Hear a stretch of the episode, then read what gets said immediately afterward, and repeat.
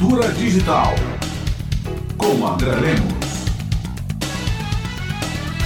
Olá, ouvintes. Muitas empresas têm solicitado que seus funcionários retornem ao trabalho no escritório físico. Algumas ainda mantêm parte do trabalho em home office, mas pedem para que as pessoas voltem aos escritórios. Nos Estados Unidos, na Europa, alguns prédios comerciais estão vazios justamente porque as empresas entraram em regime de home office e começam a perder inquilinos e mesmo valor. O aplicativo Zoom, que fez sucesso justamente durante a pandemia para videoconferência, está solicitando agora que os seus funcionários voltem para o trabalho presencial, além de ter entrado nessa semana uma polêmica em relação ao uso da inteligência artificial. Os usuários devem ceder os seus direitos para o Zoom para que ele utilize dados dessas videoconferências para aprimorar o seu sistema de IA. Não há opção de saída, ou o usuário aceita ou sai fora. Mas esse é outro assunto. Voltando à questão do remoto, os motivos para manter um trabalho em home office ou em um mesmo local, reunindo todos os envolvidos, não deve ter uma resposta unívoca. Somos a favor disso ou aquilo. É a qualidade do espaço que deve contar para essa análise. Há algo que se produz coletivamente durante esse período de compartilhamento do espaço, ou as coisas podem ser feitas de forma individualizada, cada um no seu lugar.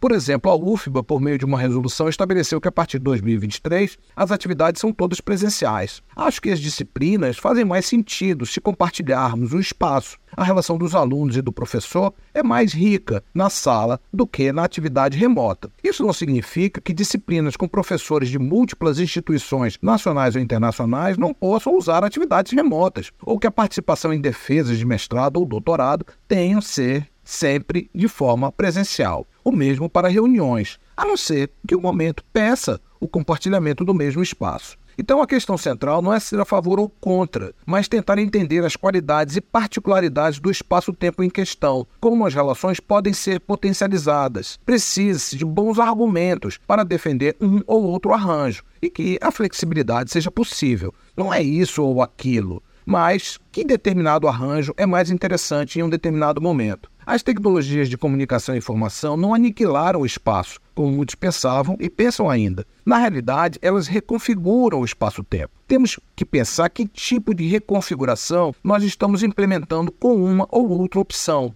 Vamos ganhar tempo e usar a amplitude do espaço, ou seja, o mundo, proporcionado por essas tecnologias a partir da conexão, ou precisamos de um corpo a corpo, no mesmo lugar, possibilitando momentos de compartilhamento, casuais ou promovidos, como, por exemplo, um bate-papo no corredor ou uma reunião olho nos olhos, para potencializar encontros e decisões presenciais. A tela do Zoom ou a presença ausente nem sempre são as melhores soluções. Eu sou André Lemos, professor titular da Faculdade de Comunicação da UFBA.